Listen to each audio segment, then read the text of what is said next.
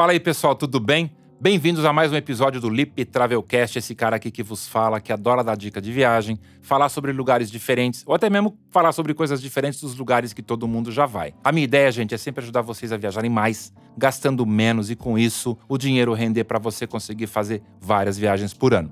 E este podcast é oferecido pela Livelo, que é o maior programa de recompensas do Brasil. Se você ainda não conhece os benefícios, acessa lá depois, ó, livelo.com.br, você vai se surpreender. Livela os seus pontos, suas escolhas. E pessoal, além desse podcast, eu tenho um canal lá no YouTube que se chama Lip Travel Show. Se você não conhece ainda, confere lá depois também. E lá no canal, ajudado pelas imagens, eu dou um pouco mais de detalhe dos assuntos. E claro, também tem assuntos que eu começo falando por aqui com vocês e depois eu completo com vídeos lá no YouTube. Então, se você gostar dessa conversa hoje, depois dá uma checadinha lá. No episódio de hoje, eu quero dividir com vocês algumas dicas que acho essenciais para a gente sobreviver aos voos de longa duração. Afinal, depois de mais de 20 anos né, viajando a trabalho, a lazer, eu passei por vários perrengues, mas também tive vários voos excelentes. Essas dicas podem até parecer simples, tá? Mas eu te garanto que faz uma grande diferença. Bora comigo então? Your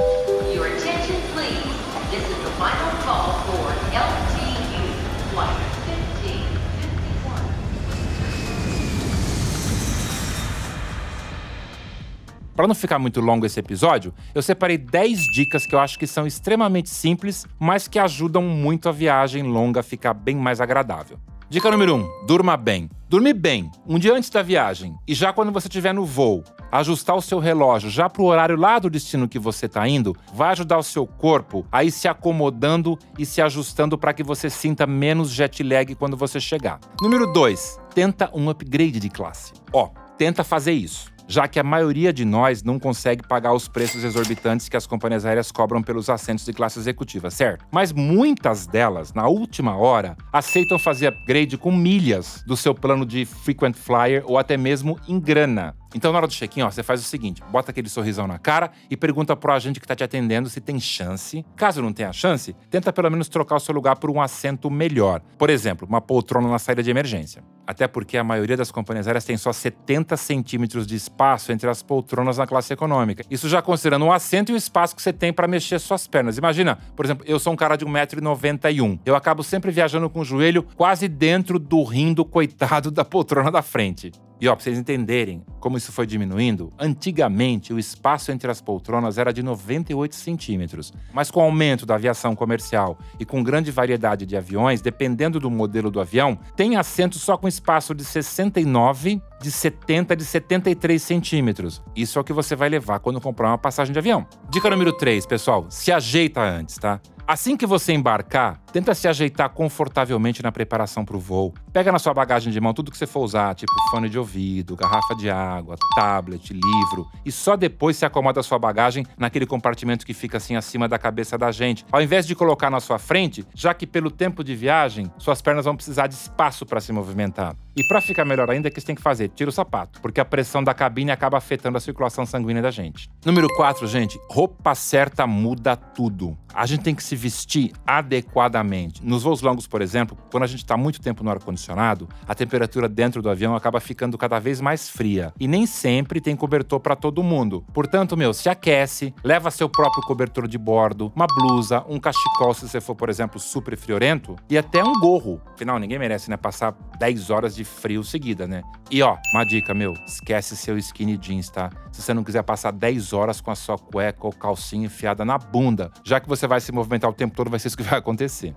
Número 5. Leve a bordo, gente, só o que você vai precisar a bordo. O mínimo necessário para que o seu voo seja o melhor possível. Pequenas coisas fazem uma super diferença nessa hora. Se você pretende dormir, por exemplo, leva aquele tipo de máscara bloqueadora de luz, leva tampão pro ouvido, leva um travesseirinho pro pescoço. Se você levou tablet ou celular, se certifique de que você carregou tudo leva bateria extra, leva cabo, porque hoje em dia muitas poltronas de avião têm tomadas e você consegue recarregar tudo antes de chegar. E número 6, leva sua própria mídia de bordo. Ó, a maioria das companhias aéreas oferece entretenimento de bordo nas suas próprias telinhas, mas algumas só no aplicativo de bordo delas. E muitas vezes os caras estão passando ali não te interessa. Então o que você tem que fazer? Que eu faço sempre, faz download da sua principal série que você está assistindo. Daí, Faz download também do aplicativo da companhia aérea para você ter no seu celular para acessar antes de ir para o aeroporto, inclusive, tá? E meu, ó, tudo que você quiser ver e ouvir a bordo, acho legal você fazer download e já levar pronto para você se distrair no avião, porque o tempo vai passar mais rápido e claro, né, gente, livro ajuda pra caramba também. Dica 7. Coma leve e não beba álcool. Pessoal, tem que comer direito para viajar de avião. A maioria dos voos longos incluem comida grátis. Se tiver opção, escolha comida rica em carboidratos. Prefira sempre a pasta, ou seja, o macarrão, já que eles têm dose alta de insulina e isso te ajuda a ajustar no seu jet lag. E ó, tem que ficar sempre hidratado. Então, para garantir, leva sua própria garrafinha de água. Daí, na hora que você for ao banheiro, você pode pedir para algum comissário encher de novo para você, já que eles não ficam circulando a noite toda pelos corredores como acontece nos voos curtos. Evita café e bebida alcoólica, porque eles vão atrapalhar pra caramba o seu sono. Minha dica 8, socialize-se, tá? Faz amizade com os comissários de bordo. O trabalho dos caras não é fácil, eles têm que lidar com centenas de pessoas ao mesmo tempo. E acredite, eles nem sempre estão carrancudos ou mal-humorados como a gente pensa quando olha pra cara deles. Muitas vezes os caras estão só concentrados no trabalho deles para que tudo saia da melhor maneira possível para todo mundo. Afinal, é para isso que eles foram treinados. Então, ó, antes daquela ideia pré-concebida, lembra o seguinte: um pouquinho de carinho, sorriso no rosto e simpatia leva a gente longe e sempre bem melhor. Então aproveita, investe nessa relação. Por exemplo, quando você estiver esperando para usar o banheiro. E claro, né, gente, não se esqueça das duas palavrinhas mágicas que movem o mundo: please e thank you. Até porque, se sobrar alguma refeição ou até mesmo uma garrafa de vinho, adivinha de quem aquele comissário fofo ou fofa vão lembrar nessa hora? Dica número 9: move it. Como falam os americanos, movimentem-se. Gente, a pressão nas alturas impede a circulação. Ó, e tem gente que tem até trombose, viu? E quem é propenso então à trombose, bingo, né? Como você evita isso? Dando umas voltas nos corredores do avião e fazendo alguns exercícios com os pés, braços, mãos e pescoço de tempos em tempos. E ó, e faz o seguinte: desencana dos outros. Problema dos caras se eles não tiverem tido essa ideia excelente que nem você teve. E minha dica 10, a última, a gente tem que chegar chegando, tá? Eu acho o seguinte, não dá para se preparar só para saída do avião. A gente não pode esquecer da chegada. Então, meu, chega fresquinho. Ó, lava o rosto, escova os dentes, passa desodorante de novo, ou até mesmo troca aquela camiseta que você colocou para ir para viagem, bota outra limpinha que você lembrou, foi inteligente e lembrou de colocar na mochila de mão, certo? Daí você vai chegar muito melhor e já vai se sentir muito mais confortável onde quer que seja seu destino.